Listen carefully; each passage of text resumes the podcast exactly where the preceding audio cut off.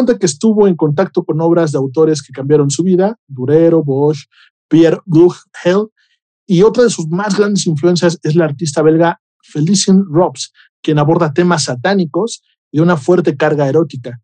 Ella guardó esta obra por 25 años en su ático y relató haber visto la figura de un hombre extraño por las noches, escuchar ruidos y llantos. Diario se encomendó a llevar una rosa blanca y a dejarla en la tumba de su mujer.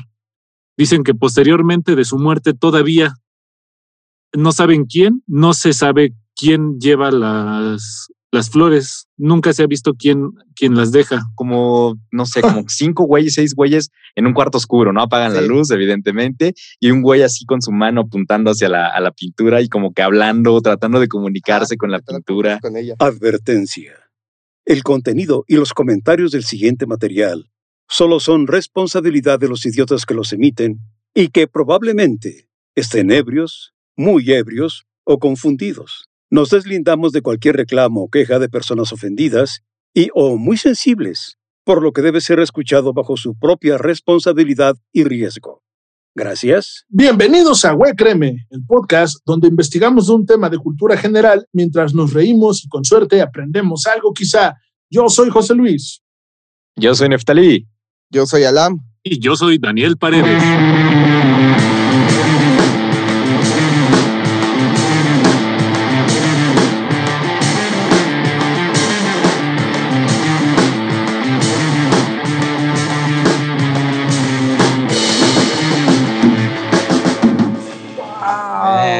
qué bonito. Qué, manera de, presentarse con esa seguridad. Muchas gracias, chicos. Bienvenido, Dani. Un gustazo estar aquí con ustedes. Como que la voz de Daniel se me hace conocida. ¿Dónde la habré escuchado? será? ¿Por qué será? ¿Por qué será? ¿Por qué será? ¿Por qué será? ¿Por qué será?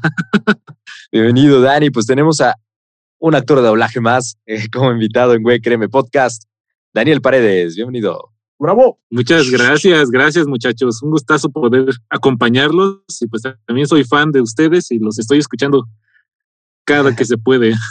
Muchas gracias, Dani. De, ustedes, nunca me pierdo la cotorriza. Oh, que oh, ah, nunca me pierdo leyendas. ¿No son ustedes? es que todos son iguales. Ya todos los podcasts son iguales, güey. O sea. Dani, dinos tres personajes tuyos que sean emblemáticos y que te den mucho orgullo presumir. Que me den mucho orgullo.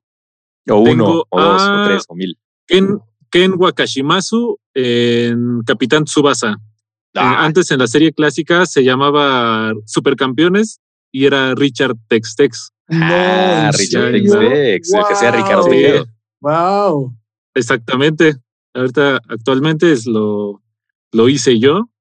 Aunque en doblaje wiki se lo tiene acreditado a alguien más, pero no le hagan caso, fue Daniel Paredes. No, hay que Perfecto, corregir, hay que perfecto. corregir. No, eso es de, de- de doblaje Sí. wiki. Sí, son unos héroes, ¿eh? La verdad, una chambota la que se avientan estos chavos para tener toda la información correcta. Hay que decirles que lo cambien. oye, no. es- Ujú. Sí, pues, sí, vaya, no me peleo con eso, ¿no? Pero vaya, sí, me da mucho orgullo ese personaje, me costó, pero también me gustó mucho el, el resultado. Tengo Perfecto. también a, a Adrian en Animal Kingdom, una serie muy buena también, me encantó. De unos, de unos, este, Yo creo que uno de los redheads, personajes ¿no? que también, o que son, ¿cómo se les dice? White trash. sí, muy, está fuerte la serie. Sí, muy fuerte. Oye, ¿quién más? ¿Y quién más? Está bastante chida.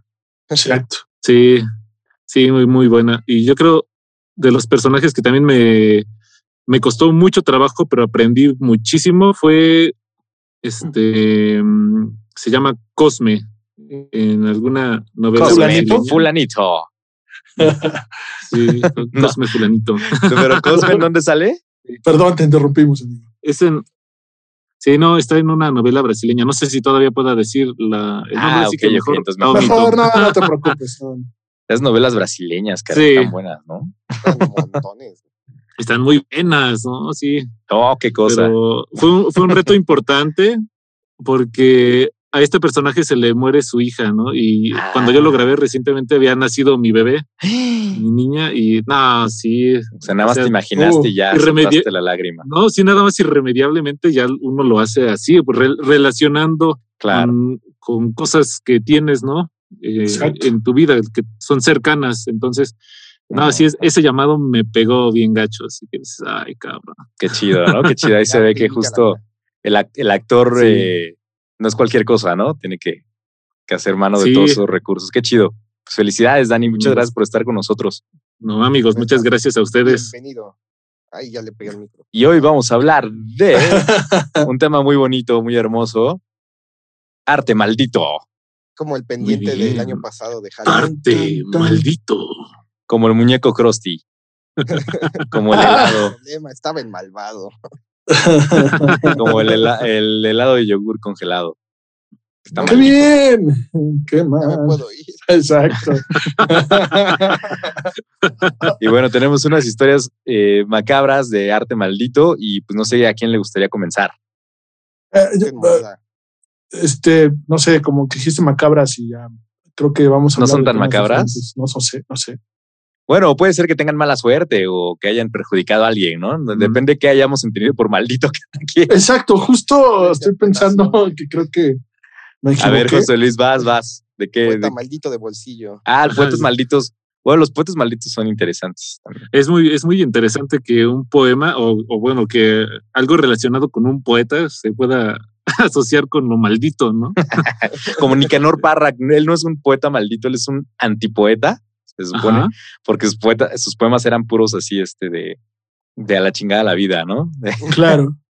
Hay uno que se llama La Víbora, por ejemplo, ¿no? Que es para una ex, cosas así. Entonces, bueno, Nicanor Parra es muy bueno, ahí si lo pueden leer, se los recomiendo. Es el hermano de Violeta Parra, que de hecho, Uy, sí, es una un músico impresionante. sí, entonces, bueno. ¿Cómo se dice? a- ¿Músico o música? Una músico, músico. No, un músico. ¿no? Sí, no, no, tiene unas canciones bellísimas. Sí, sí, sí, sí. Bueno, su carnal es Nicanor Parra. Órale, lo, lo investigaré. Bueno, pues me arranco. Yo quiero hablar de Julio Ruelas. Eh, Ah, Muy bien. Sí, claro. eh, pintor de originario de Zacatecas que nace en 1870. Fue pintor, grabador, ilustrador, de, sobre todo ilustrador. Fue de los más reconocidos, ha sido de los más reconocidos en el país. Pertenecientes a la escuela simbolista, estudió en la capital del país en el Instituto Científico e Industrial de Tacubaya. Después pasa a la Escuela de Bellas Artes en 19- en 1885 y en ese entonces tenía 16 años. En 1900 1892 partió rumbo a Alemania para estudiar en la Academia de Artes Karlsruhe, o lo más cercano a la pronunciación que se acerque. No debe ser tan malo. Sí, exacto. Hay correcto. cuenta, hay cuenta que estuvo en contacto con obras de autores que cambiaron su vida, Durero, Bosch, Pierre Bruegel, y otra de sus más grandes influencias es la artista belga Felicien Robs, quien aborda temas satánicos y una fuerte carga erótica. Él cuenta que su estancia en Alemania fue decisiva para su vida y su obra. Regresa a México a finales de 1895. En esos años entabla amistad con el grupo de la, de la revista Azul, así se llama, fundada por Manuel Gutiérrez Nájera en 1894. Pero fue hasta el 97 que se convirtió en uno de los primeros ilustradores de la revista moderna. Y una de sus pinturas más emblemáticas eh, se llama La Domadora. Si pueden, revísenla. Eh, en, en- en el 1988, su trabajo fue conocido gracias a la exhibición que tuvo en la exposición anual de la Escuela de Bellas Artes, aunque el reconocimiento le llegó con la fundación de la revista Moderna. Esta revista es súper importante y sobre todo en la ilustración, para la cual trabajó realizando ilustraciones durante varios años, inclusive cuando regresó a Europa, desde donde enviaba sus colaboraciones. Pero vamos a hablar un poquito de la obra de Julio Ruelas. Eh, Esta de la domadora está de 10, ¿eh? De 1897. ujú, Es eh, una, una chica desnuda, como con un fuete en la mano, ¿no? Y como. Y después Ujú. ahí en el fondo un puerco corriendo con un chango encima. Increíble. Está buenísima. Y ahorita les cuento por qué es considerado un, artista maldito. Justo la, época, lo que estaba pasando en el país y su obra, ¿no? Eh, se describe que la obra de Julio Ru- Ruelas es oscura, es fantasmal, es trágica. Abraza toda posibilidad de decadencia bajo un legado espiritualista, ciertamente baudeleriano, y para muchos grotesca, pues como Alfonso Reyes afirmó, Julio Ruelas es satánico. Como Baudelaire. Y es, exacto, perdón, y es como él, aunque de menor intensidad, cristiano negativo. Es lascivo porque la lascivia es pecado, que si no sería un amante. No sabe cómo el amante eh, del goce de la fecundidad. Su amor es doloroso y estéril. Eso es lo que opinaba Alfonso Reyes de él. En su obra se manifiesta la muerte, no hilarante como el pensamiento de Guadalupe Posadas, sino lo contrario, una muerte temible, aterradora, humedecida hasta las entrañas de tortura, éxtasis y la perversión de Eros, seres mitológicos y otras más satánicos y fantasiosos del cual Maldoror lo hicieron posible.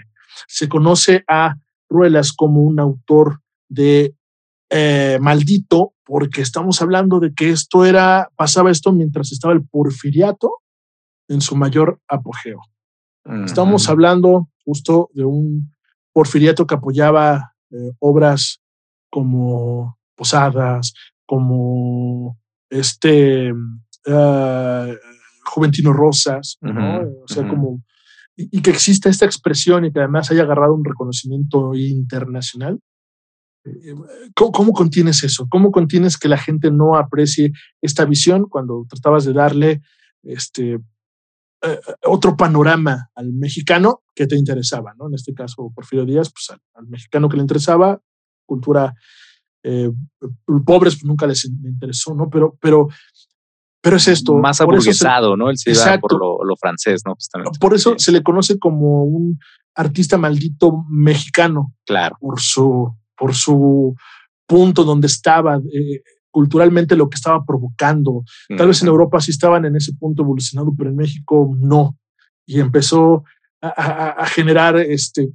Eh, su obra empieza como a, generar autores como Amado Nervo, ¿no? O sea, trae una consecuencia, eran amigos, pero la consecuencia de uno trae la poesía del otro, y pues por eso es lo que se le conoce como, como, un porque estaba como, apestado, digamos, porque exacto, porque tenía visiones pues que no eran bien aceptadas para la época, tal vez hoy sí, pero para esa época imagínense eh, el porfiriato, las buenas costumbres, eh, eh, el, inicio tal vez del uso del manual de Carreño, o sea, todo, mm. todo esto, ¿no? Antes del manual de Carreño, ¿no? Sí, la todo sofisticación. Este tipo, exacto, la, la, sofisticación francesa, ¿no?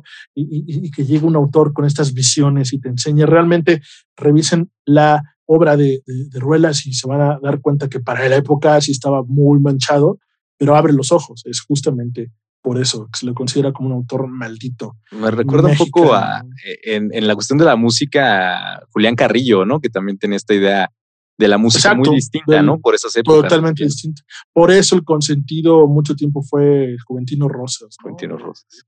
La música, la balada austriaca. Que, que, después el tiempo le, dio la razón al sonido 13 y lo hizo ver como innovador. Y que tal vez los estudios hubieran ido por allá, estaríamos tal vez en otro punto. Otros dicen que no hubiera pasado nada. Es un tema muy, muy eh, controversial. Porque es reimaginar la música, ¿no? Totalmente, el sonido 13. Sí, sí, sí, sí, totalmente. Pero ¿cómo, ¿cómo iban a pensar que en México se daba eso? ¿no? Es una gran parte. Alguna vez un maestro me decía que el, el racismo y el malinchismo hizo que se detuviera todo este proceso que estaba pasando en el sonido 13. Ah, e, e, es, este, es muy curioso. Hay, hay, él decía que había almas, eh, había cerebros que disfrutaban de una manera muy can, así impresionante el sonido 13 y otras personas que lo detestaban. Claro. Pero el sonido 13 o lo amas o lo detestas, güey. ¿No? Entonces. Es como algo, algo, algo ahí. Exacto. Como caifanes, yo creo, ¿no? Como. Como quién más. Sí. Así que no hay puntos medios, ¿no? A la chingada. Y por eso, por eso Ruelas es como, como este arte maldito, como este artista maldito estilo Bukowski, ¿no? Que cuando abre la boca, este güey también empieza a decir sarta de cosas que, que te dan en pues, guamazos en la jeta, ¿no? Y que incomodan. Exacto. Es, un arte que incomoda, yo creo, mucho, Julio Rueda. Es un arte crudo realista. Sí, de hecho es una gran inspiración de, de, Guillermo del Toro cuando tuve chance de ir a su exposición. Tenía muchas cosas de Julio Ruelas, eh, precisamente porque la inspiración en la muerte, ¿no? Mucho, y en esta visión de la muerte eh, mexicana, ¿no? Además, como muy, eh, o sea, aparte de la muerte bonita del Día de Muertos, la muerte así eh, cruda, eh, terrible y, y que, pues, que tenemos todos los días, ¿no? Además, que ha, ha sido como una realidad durante toda la historia mexicana, ¿no? Entonces, eso se inspiró mucho, eh, sí, Guillermo en eso, en esa obra. Guillermo del Toro. Exacto. Dicen, él muere joven, no muere en el país, pero unos dicen que pues muere enfermo, ¿no? Y, y- y el mito, este, dicen que pues no, realmente se desconectó, o sea, mu- muere en París, pero realmente se desconecta, ¿no? Se, se deschaveta y, Ah, sí, sí. eso no sabía, o sea, Eso como un... pero se exilió manejan- en París o cómo? él, él ya no regresó. Tiene, Mm. tiene mucho, mucha inclinación, muchos autores que hablan de él y amigos que dicen que él ya no le interesaba regresar a este México, ¿no? Mu- Muere en, el, en 907 o también, también unos Sí. años antes de que estalle la revolución, pero ya había un Oh. movimiento político bastante serio. Claro. Este, pero él ya no le interesa regresar al país, él se queda Mas ya en muere Europa. a los 37 años. Ajá. Dicen Wow. que muere, este, creo que tuberculosis, algo así, pero otros dicen que no, que de plano sí se, se desconectó. Y pelas. dejó ir como gordo. se dejó ir ajá, por todas estas visiones que tenía. Es un personaje muy, muy mítico que. Es un rockstar, ¿no? Casi, Exacto. casi. Exacto, Ándale. No, 27, ¿no? El 37. Eh, Bueno, eh, Ah, 10 años. Pero lo que dejó fue impresionante. Y es un personaje muy, muy mítico, muy querido por mucha, mucha gente. Tiene muchos este, destellos de la cultura pop de él. Justamente acabas de hablar de él, de Guillermo del Toro, ¿no? Esos monstruos, ¿no? Que, que, que- que si te pones a ver la, la, la, la, la, obra de Ruelas, pues es muy dantesca, ¿no? Sí, sí, Ujú, es bastante. ujú. Muy, muy recomendable. Vean sus ilustraciones y, y pues pásenla bonito. Ahí al lado, al lado. Ahí véanlo con toda la familia, ¿no? Este, Muy bien. siéntense todos, Sí. Ah, siéntense y aprecien. Con la caigan así en el pozo de la locura viendo su obra, ¿no? Exacto. Y después comen. Exactamente. Contemplando el abismo como el Grinch. Sí. Exacto. A ver qué, efe- qué efecto tiene en nosotros. A ver qué les provoca, ¿no? Grupos de tres Sí. hay que discutirlo con la familia. Exacto. Pues es que es interesante, ¿no? Porque justo pensar en la muerte y en la muerte propia, pues es algo que eh, eh, muchos artistas dicen que al contrario de ser perturbador o ser eh, terrible, es muy inspirador, ¿no? Para precisamente saber que vas a morir es lo que te motiva, Sí. ¿no? A hacer cosas, ¿no? Motiva a no quedarte quieto. Exactamente. Exactamente. Qué chido. Pues por eso es mi artista maldito que traje para ustedes. Está muy padre, está muy padre. Espero que sí sea de eso maldito que decía, ¿no? Tal vez. Porque Pues yo también creo que se harto aplica. maldito y, y hay, hay, hay obras que, que son malditas y Como el, como el yogur. como estos cua- Congelado. exacto, como estos cuadros que te siguen con la mirada, ¿no? Que son perturbadores para muchas personas, no lo soportan. Yo creo que sí aplicarían los de Ruelas, ¿eh? sí, Sin pedo. sí, ajá, pero estos que siguen la mirada así. Yo tenía un amigo en la secundaria que, que realmente sufría mucho con estos. Y íbamos a jugar fútbol a la casa de otro cuate y su mamá de este cuate donde íbamos tenía un Cristo que te seguía con la mirada y creo que lo ponía muy, muy mal.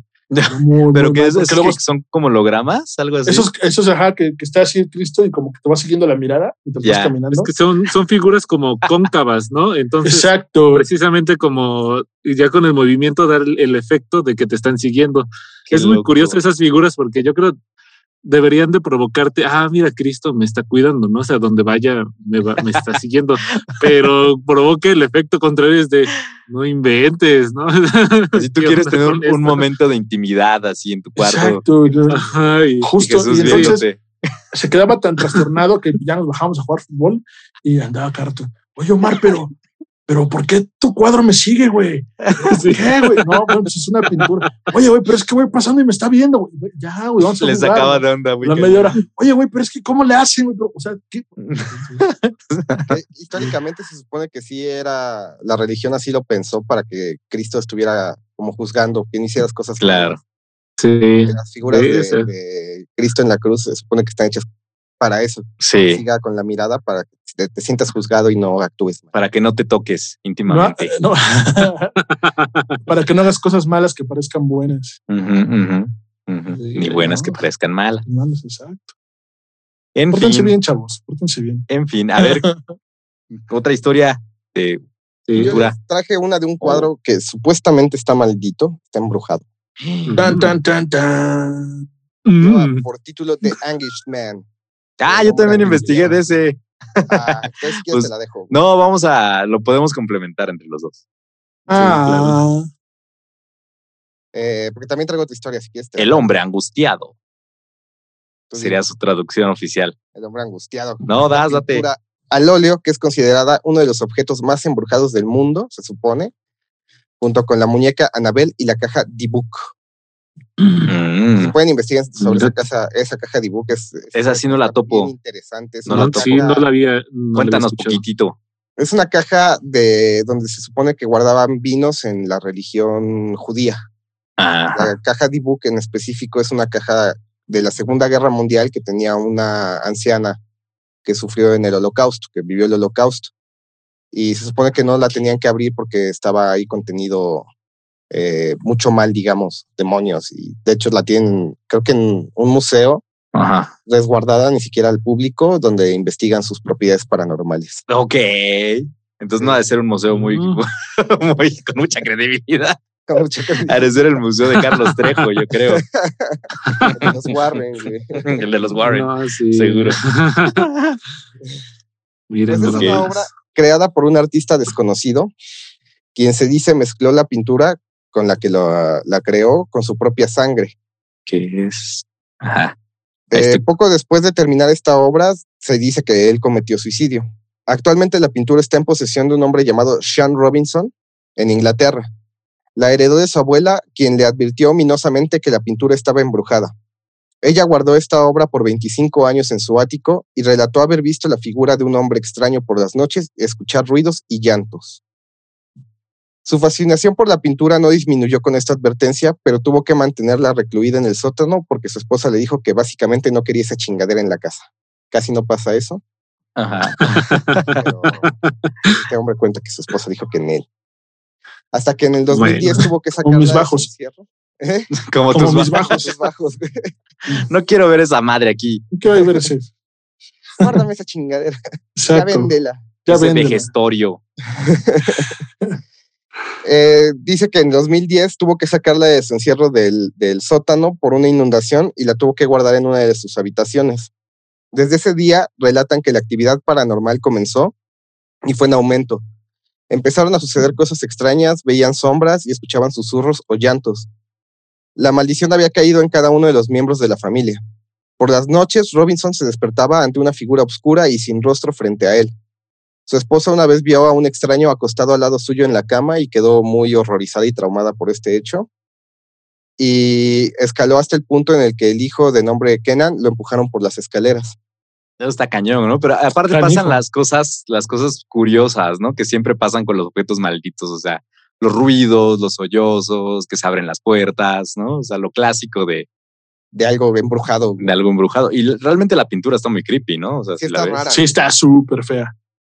Está horrible. Y, y más cuando sabes que tiene sangre, ¿no? Sí, sí, sí da ese efecto de. Imagina tener eso en tu casa. Ahí en la Está- sala, ¿no? está muy- para que sí, exactamente. visitas, ¿no? Que lo vean las visitas. Ajá. Sí, Como- ¿no? De- Ajá. Como este güey que, que se tatuó las cenizas de su amigo, Ah, qué pedo con eso también. que eh, se hizo un tatuaje y le pidió al tatuador que mezclara la tinta con cenizas de su, de su compa. Creo que fue un rapero o Ah. algo así. Qué loco. En palabras del propio Robinson, el estar cerca de la pintura puede llegar a causar sangrado por la nariz, casos extremos de náusea y paranoia. A ver, ponlo, ponlo, ponlo. Ah. Ay, me está sangrando. Que, la gente se pone a llorar, ¿no? Y que se pone angustiada. ¿Está maldita o tiene radiactividad? No sé. Exacto. Muy, muy buen punto, Daniel. Así el pinche pintura de plomo. Sí, Inhalándola, güey. con asbesto o algo así. No sé. que puede generar alucinaciones, ¿no? Y es una buena explicación. Ah, esa es la pintura que causa alucinaciones. Ah, Ahí oliendo la pintura. En 2011, Robinson comenzó un canal de YouTube con un video titulado Actividad fantasmal captada en video, pinturas embrujadas, el hombre angustiado. Lo traduje para no tener problemas con la pronunciación. Gracias. Gracias, no, gracias. Y para el entendimiento, ¿no? Gracias, gracias. Sí. El video alcanzó el millón de visitas y fue grabado en una de las habitaciones durante ocho horas y él lo redujo a solo tres minutos. Contiene supuesta Guiño, evidencia- guiño. Eh, contiene supuesta evidencia de una puerta cerrándose por sí sola en presencia de la pintura en la habitación y un ruido fuerte. También se puede alcanzar a escuchar en la grabación. Eh, tiene varios videos, tiene como unos cuatro, donde hay uno donde se cae la pintura, así es, chafísima. Hay otro donde después de ir a llevar la pintura a un programa de Discovery, eh, se ve un como, ay, ¿cómo se llama? Mist, Una neblina. una neblina en la habitación que sube frente a la pintura. Eh, les platico un poquito, fue eh, en el 2012 cuando fue tema de debate en el programa de Discovery Channel, donde intentan desmentir que esta pintura está embrujada. Uno de los investigadores dice que pues, todo se podía replicar, que lo de la puerta cerrando se podía hacer con un hilo de Claro. pesca, jalándolo y Claro. cerraba. Totalmente dijeron que podían estar embrujada. Y en el 2017, eh, el equipo de investigadores paranormales, un equipo de, De Carlos Trejo. Sí, es que son, todos son como extra normal, ¿no? Sí, Es Weird, Weird or Fake se llama el programa. Weird of Fake, sí. El, estos, eh, el video está chafísima. Se supone que en algún punto la pintura se mueve sola, se da la vuelta, pero claramente ves como las que le están sujetando se la empujan. Ajá, pero son como, como, como, no sé, como cinco güeyes, seis güeyes en un cuarto oscuro, ¿no? Apagan la luz, evidentemente, y un güey así con su mano apuntando hacia la, a la pintura y como que hablando, tratando de comunicarse con la pintura. Con ella. Un pedo así bien pacheco. y más bien, yo creo que eso está interesante o la gente le gusta verlo porque crea una, una mística, ¿no? Alrededor del cuadro. Pero sí, como dice Alam, se ve súper chafa. Es Yo como un sí- extra normal. Pero, pero esa, ese video no me convence para nada. Que Ni nada. es más, al igual y esa pintura ni es, decían. Ajá, porque de hecho se ve como distinta, se ve como una Ajá. réplica. Ajá. Se ve más Uh. bonita la carita. Uh, Muy bien, chicos, ¿no? Digo, sí, a mí me parece Pues, bien. de hecho, este, este Sean Robinson, eh, bueno, salió que las, las empezaron a vender en, en YouTube, en eBay, estas pinturas o réplicas, evidentemente. Y pues él salió a decir, no, esos no son originales, yo tengo la original, ¿no? Y que afirma que venderlas podría ser muy peligroso y que no sería seguro para alguien ponerle las manos encima, ya que la pintura es muy activa. ¿A qué se refiere? ¿Quién sabe? Y qué cosas muy extrañas le suceden a las personas. que- activa y juguetona. que cosas muy extrañas le suceden a las personas que están con la pintura en el mismo cuarto o incluso en la misma casa. Ujú. Entonces, como dice Alam, este, este, bueno, no sé si notaste algo raro en este sujeto, Alam, que es, este, tiene una voz como de Batman, se los voy a Sí, de poner. hecho, hay unas cosas que no alcanzas a entender, güey. Él, él es My Batman. name is Sean Robinson, and I'm just making a short video to let you know that the Anguishman painting is back in my possession after lending it out to a paranormal group. We have experienced several strange phenomena since I it back. Yo, vale, eh, yo tengo la Sí, ya está, está como medio Padre Santo. Padre Santo. Se me hizo muy creepy, más, se me hizo más creepy su voz que la historia. Ajá, exactamente. de, Ay, no, me daría más Oye. miedo estar en el mismo cuarto con, Con, este con este güey. Sí. Y literalmente te tiene que hablar al oído, porque si no, no le oyes. Entonces, Sí, está- muy mal grabado. De hecho, Sí. tiene años que ya no suben videos, ¿no? Sí, pues, creo que el último fue en 2011, 12. Dos sí tiene 2016, yo tengo ahí algo que subió, o sea, bueno, ya tiene Ah, tiempo. pero ese fue, bueno, yo en la investigación vi que era un video que ya había subido. Lo resubieron, ¿va? lo dio. Ajá. Sí. Entonces, bueno, se supone que iban a llevar la, la historia al cine con el título Anguished, igual, dirigida por la directora estadounidense finlandesa Till Rocks, Till Ricks, que es una editora ahí de películas de terror. Y lo que ella decía es que hay algo realmente intrigante sobre los objetos embrujados. Realmente apelan a nuestros más grandes miedos e imaginación. Que justo es lo que, lo que pienso que sucede con esta pintura en específico, ¿no? Que al igual y no es tanto la pintura en sí que esté maldita, es más bien la historia, ¿no? Que lo rodea y Claro. después la mística que se hace alrededor del, del- de la pintura por esta historia, ¿no? Eh, se empezaron a crear creepypastas, empezaron a crear leyendas urbanas eh, sobre, esta, eh, sobre esta pintura y entonces la gente misma va creando una, eh, pues una nueva versión, ¿no? Y, y va- y van creando un imaginario entre todos, ¿no? De lo que es esta pintura. Entonces ya la pintura ya no es relevante en sí, ¿no? Sino que la gente cree sobre la pintura. Es lo Claro. padre de estas historias, ¿no? Sí, pues justamente como, como lo que es el arte, ¿no? El arte genera algo en ti, un sentimiento y a veces un movimiento. Y justamente es lo que hacen estas, este tipo de, de pinturas malditas que, que van generando miedos o, o una cultura también de, de, de lo místico alrededor de todas estas piezas. Es, es muy interesante, es muy padre. Y mi siguiente historia trata sobre eso precisamente. Muy Va mezclado bien. también con lo de la venta de eBay y cómo Ah. una pintura creó mis- misticismo. Mira. Bien, me le echo de una vez, también está cortita. Va, va, va, va, va. Estamos, estamos en eso. Pues la pintura se llama The Hands Resist Him, o Las manos lo resisten. Qué loco. Eh, también es conocida como la, la pintura embrujada de eBay. Es una obra creada por un pintor llamado Bill Stoneham, un artista californiano, y la pintó en 1972. Muestra a un niño y una muñeca parados frente a una puerta de cristal en la que se pueden ver un grupo de manos presionando el vidrio atrás de ellos. Eh, según el artista, el niño está inspirado en una fotografía de él cuando era un niño. La puerta de cristal representa la división entre el estado consciente y el mundo de los sueños y posibilidades y la muñeca es una guía que acompaña al niño a través de este paso y finalmente las manos representan todas las vidas alternas y las posibilidades. Eh, la pintura está actualmente en una galería llamada Perceptions Gallery. La pintura fue puesta a la venta en eBay en el 2000. Según la vendedora de la pintura, tenía una clase de embrujo o maldición. Relataba en la publicación que su hija de cuatro años había visto a los personajes de esta pintura pelear por la noche y salirse del cuadro. La Oh, ¿Qué pedo? Eso está bien loco. Qué loco. Eso está bien loco. Nada más imaginarte esa imagen, ¿no? Así de que, Súper creepy. que se empiezan a mover las, eh, las imágenes. Eso está cañón. Eh, pues la- esta mujer se decía escéptica, bueno, se dice escéptica, eh, pero su esposo no. El esposo puso unas cámaras frente a la pintura que se activaban con movimiento y supuestamente captaron al niño peleando con la muñeca y saliéndose del cuadro. La verdad, las pinturas, bueno, las fotografías sí están raras, pero no se ve nada de lo que están mencionando. Se ve como un cambio de color. Tú puedes ver a la niña como en tonos rojizos, pero pues también puede ser un fallo de la cámara, un fallo del flash. O sea, no, no lo, Un fallo de la Matrix. un fallo de la Matrix. No lo daba como por hecho, pero sí decía, se ven raras. Eh, la venta también eh, se eximía de toda responsabilidad relacionada con la pintura y pedía que nadie susceptible pujara por ella y cerraba diciendo que no existía nada paranormal, que si alguien pujaba por la pintura, lo hiciera pensando en el trabajo artístico y que la historia y las fotografías donde supuestamente se veían los eventos paranormales eran puramente por entretenimiento.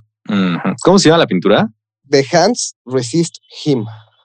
Las manos lo resisten. Las manos lo resisten. La subasta comenzó con un precio inicial de 199 dólares y algunos comentarios de usuarios clamaban poder sentir el embrujo en la pintura. Incluso se sentían intranquilos al ver las fotografías. Al cierre de la subasta, la autora hizo una última actualización, agradeciendo a los más de 13.000 que se habían tomado el tiempo de ver la imagen en eBay. También agradecía las 30 sugerencias que recibió de bendecir la casa, exorcizarla y hacerle una limpia. También agradecía los siete correos que le reportaban haber sufrido de eventos inusuales extraños al ver la pintura. Y daba dos sugerencias que le habían llegado de los usuarios, donde recomendaban eh, no usar la imagen como fondo de pantalla en las computadoras o en los celulares y no mostrársela a niños o adolescentes.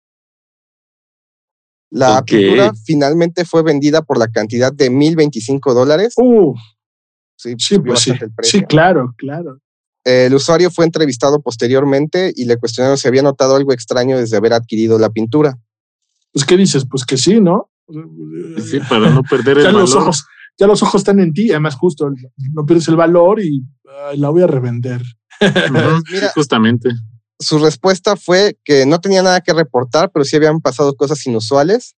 Lo inusual fueron toda la serie de correos que recibió donde le enviaban oraciones y frases bíblicas. Eh, un correo de un chamán nativo americano de Mississippi que le sugería que hiciera una limpia de la casa. Todos los reportes de personas que se habían sentido mal físicamente, enfermas o que habían sufrido desmayos y experiencias de control mental al ver la, fotografía de la pintura. Le preguntaban cómo podía vivir con esa cosa en su casa y le pedían que si, podía, si podían conseguir una reproducción tamaño real de la pintura. Eh, esto.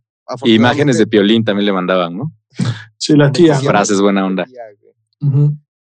Pues gracias a todo esto los llevó a encontrar al autor original, quien se sorprendió al ver todo lo que se decía y que la obra había sido inspirada en un poema escrito por su mujer en 1971 con el mismo título. También comentó que los dueños de la galería donde se había exhibido originalmente la obra habían muerto un año después, pero que él consideraba que esto era una coincidencia y no tenía nada que ver con lo paranormal. La pintura utilizada en la cultura pop, fue la portada de una banda canadiense llamada Carnaval Divine, salió en un juego argentino llamado Scratches, en un libro por Christopher Hillar sobre las subastas más raras de Internet y en un juego Flash llamado Found Lost. Sí, está bien fea, ¿eh? O sea, imaginándote aparte que esas cosas se mueven. Exacto. Búsquenla, queridos, escuchas. Eh, Están muy bien. The Answer System. ¿Y qué tiene en la, en la mano la muñeca como de Puppet? No sé qué sea. Tiene algo en la mano. Una, O sea, son dos niños como parados frente a una es ventana. como una lámpara con los cables pelados, ¿no? Es como. Ajá, es, ¿Quién es- sabe? pues que como es la guía entre el sueño y la realidad, Ujú. puede ser como una lámpara, un foco. Está bien loco. Mira, sí, es, está interesante la foto. Muy inquietante también la mirada del niño. Ya, ya no sé si en, es parte de ficción o, o realidad, si era un creepypasta o algo así, pero decían Ajá. que también dependiendo de la época o el, la hora del día, se podían ver más manos o menos manos. Ok, qué loco. Mira. Uy. Ay, la madre. aguas, aguas, ahí con algo, los algo se cayó aquí. espíritus chocarreros. este, Se cayó un un cuadro pizarrón. en la madre. Ay, nanita. Órale. Muy bien, chicos. Pues fíjate, no, bueno, a ver, va- vas, Dani, con tu, con tu historia, si, Va, te va. parece. Sí, claro que sí. Yo tengo aquí ah, la escultura. Es una escultura hecha en concreto para una lápida que se encuentra ubicada en el Panteón General de Toluca. La escultura se llama este, la tumba de los pajaritos, así se llama. Ok. Tiene, es un tronco. La cumbia de los pajaritos. No, la, la tumba, la cumbia. Sí, este es un tronco que está postrado encima de la lápida. En la parte de arriba hay tres pajaritos eh, ese, que están observando hacia abajo y en la parte de abajo está la mamá. Es un pájaro que está muerto. Oh, Y dicen que esta, esta escultura estuvo a cargo de Juan González, el escultor Juan González, en 1890, a petición del, eh, del esposo de esta mujer, que una mujer se llama mm, María de Lourdes Barbosa, Barbabosa. Ok. Ella falleció a los 35 años, dejando a tres pequeños hijos que tenían. Y pues él en su acto de amor para poder conmemorar la que amaba a su mujer y este pues hizo esta representación de sus tres hijos esperando a su madre, pero pues obviamente su madre nunca va a regresar. Chale. y, y los niños en su inocencia no, no conciben el significado de la muerte, entonces pareciera que los pajaritos están esperando a que regrese, a que suba. Uh, dicen que, que siempre hay una flor blanca ahí en, en la tumba. A pesar de que el, el señor ya falleció, este señor diario se encomendó a llevar una rosa blanca y a dejarla en la tumba de su mujer. Dicen que posteriormente de su muerte todavía no saben quién, así el administrador del Panteón General dice que no se sabe quién lleva las, las flores, nunca se ha visto quién, quién las deja. También hay gente que, conociendo la historia, también les lleva flores, ¿no? Este, pero en general hay, hay momentos muy específicos en los que dice, pues es que nadie vino aquí con flores y, y la tumba eh, tiene una flor reciente, no está marchita, es una flor blanca. Y ese es la, el misterio que rodea a esta tumba de los pajaritos. Órale, está bien loca además, ¿no? Porque sí, está bien. Está bonita. está bonita ahí los, o sea, la escultura de como de un árbol, ¿no? Y con los pajarillos. Y Exactamente. después, este, pues en, en la tumba como tal la, la paloma muerta, ¿no? Entonces está, está, muy, Sí. está muy fuerte. Sí, está muy padre. También si uno, no sé, como tiene un poco de empatía, dices, es que sí está, está feo, ¿no? De, Sí, imagínate como la sensación de los niños, pues ya no tienen a su madre sí, no, Y- está cañón. y, y no concibes el concepto de la muerte como tal. Ujú. Sí, Está fuerte entonces, eso, este, ¿eh? Sí, está, está fuerte y está, está bonito. Y, Y tiene pues, también sí. una parte, una pequeña parte, este, es como de- les decía, eh, estas esculturas, pues el autor nada que ver, ¿no? O sea, se le hizo el encargo de la escultura, la hizo, pero todo el, eh, ¿cómo se llama?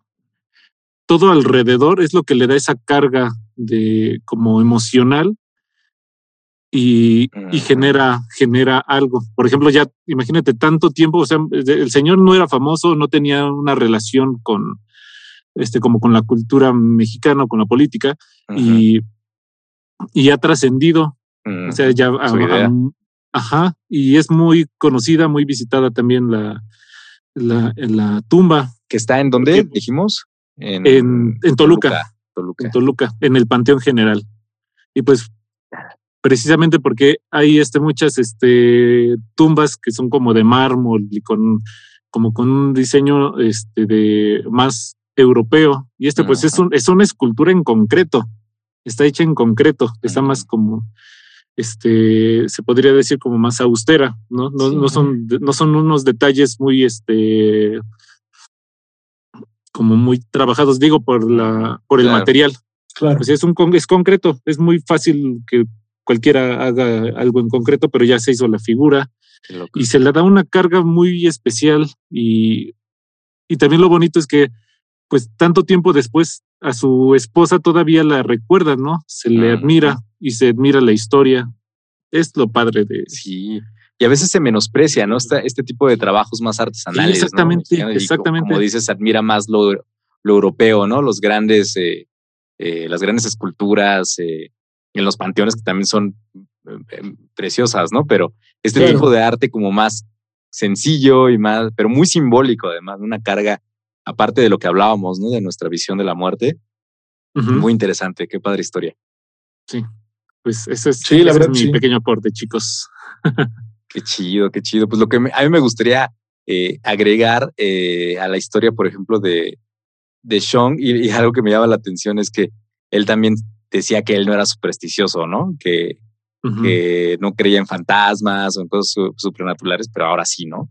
Entonces, justo como yo tengo la sospecha de que, igual que esta escultura que nos dice Dani, eh, él también creó la pintura o alguien creó la pintura y, y nada más le inventaron la historia de, de la sangre y de que se, se suicidó el autor, como que convenientemente, ¿no? Para que nunca nadie sepa quién es pero, pero la historia, la historia es lo que mueve, ¿no? Y eso es lo interesante, ¿no? Que no realmente le- el, el motor de, de nuestra imaginación y de nuestros miedos, como decía esta directora, pues va a ser siempre una buena historia, ¿no? Y eso es lo, lo interesante. Para que después llegue al cine y la echen a perder, ¿no? Como La Llorona, como La. Monja, Todo, todo.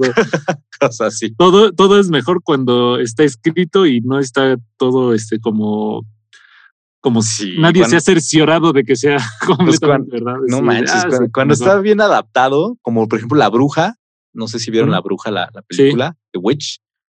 Esa es una gran adaptación, ¿no? Justo de, de las eh, supersticiones del, del siglo XVII, así de la, justo de las quemas de las brujas. Véanla, si no han visto The Witch, ese es un gran ejemplo de cómo se hace, cómo se puede hacer una buena película de terror sin caer en el puro shock terror, ¿cómo se dice? Puro, Ah, Eh, de- puro de salto, ¿no? De jump Sí. scare, ¿no? Bien, entonces, pues qué chido, Muy bien. qué chido. Pues llegamos, llegamos al fin, agotamos nuestras historias de arte maldito. A comentarios finales, algo más que les despierte. Sí, Justo. pues, o sea, finalmente yo creo que todo esto de lo maldito, te digo, yo también soy súper escéptico. Eh, no creo en, en muchas cosas, pero, pero en todo este, el significado que tiene el arte, ¿no? O sea, porque es- está representando algo. O sea, cada uno, ya sea una escultura, un poema, un este, una pintura, nos está representando un aspecto de la vida del, del artista o de su sociedad.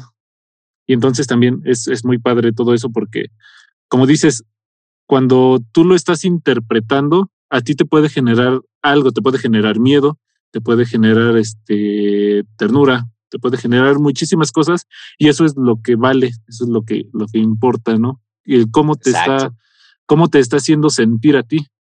Y es lo que lo padre del arte, ¿no? Que te hace sentir algo, ¿no? Y justo por eso los invitamos a que vean estas pinturas, todo esto de que le hemos hablado en esta temporada de estas obras que tienen una historia muy interesante y que además eh, pues te despiertan algo, ¿no? Un sentimiento. Es lo chido. Sí, sí, Claro. justamente eh, la historia puede o no ser real, pero eso no le resta mérito al trabajo que está hecho el- con la con la escultura en sí, con, con la pintura, digamos, o sea, requirió algo, tiene un mérito por sí solo.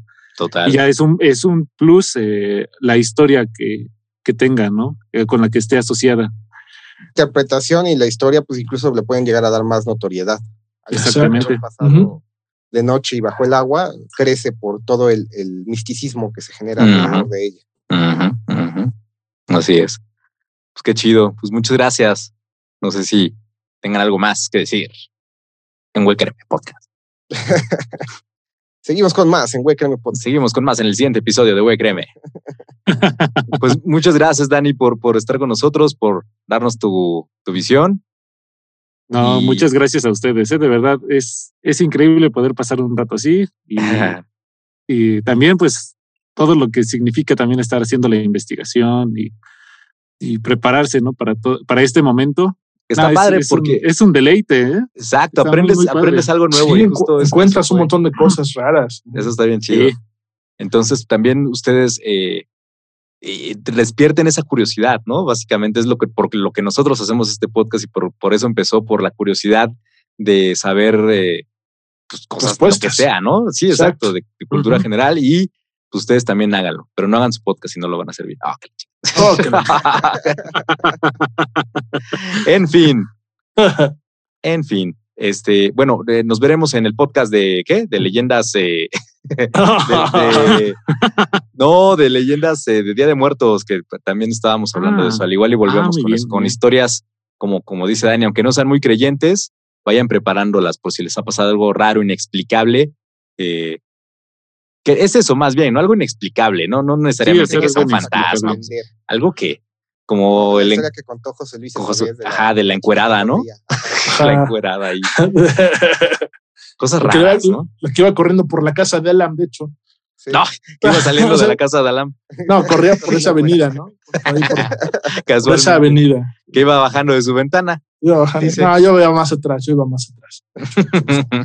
Se perdió por ahí, pero no. Bien, entonces, pues yo fui Neftalí. Yo soy Alam. Yo sigo siendo José Luis. Y yo seré Daniel Paredes. Gracias. Hasta el siguiente episodio. Bye. Hasta luego. En el próximo episodio de Güey, créeme, misterio, acción, romance. Esto y más en el próximo episodio de Güey, créeme.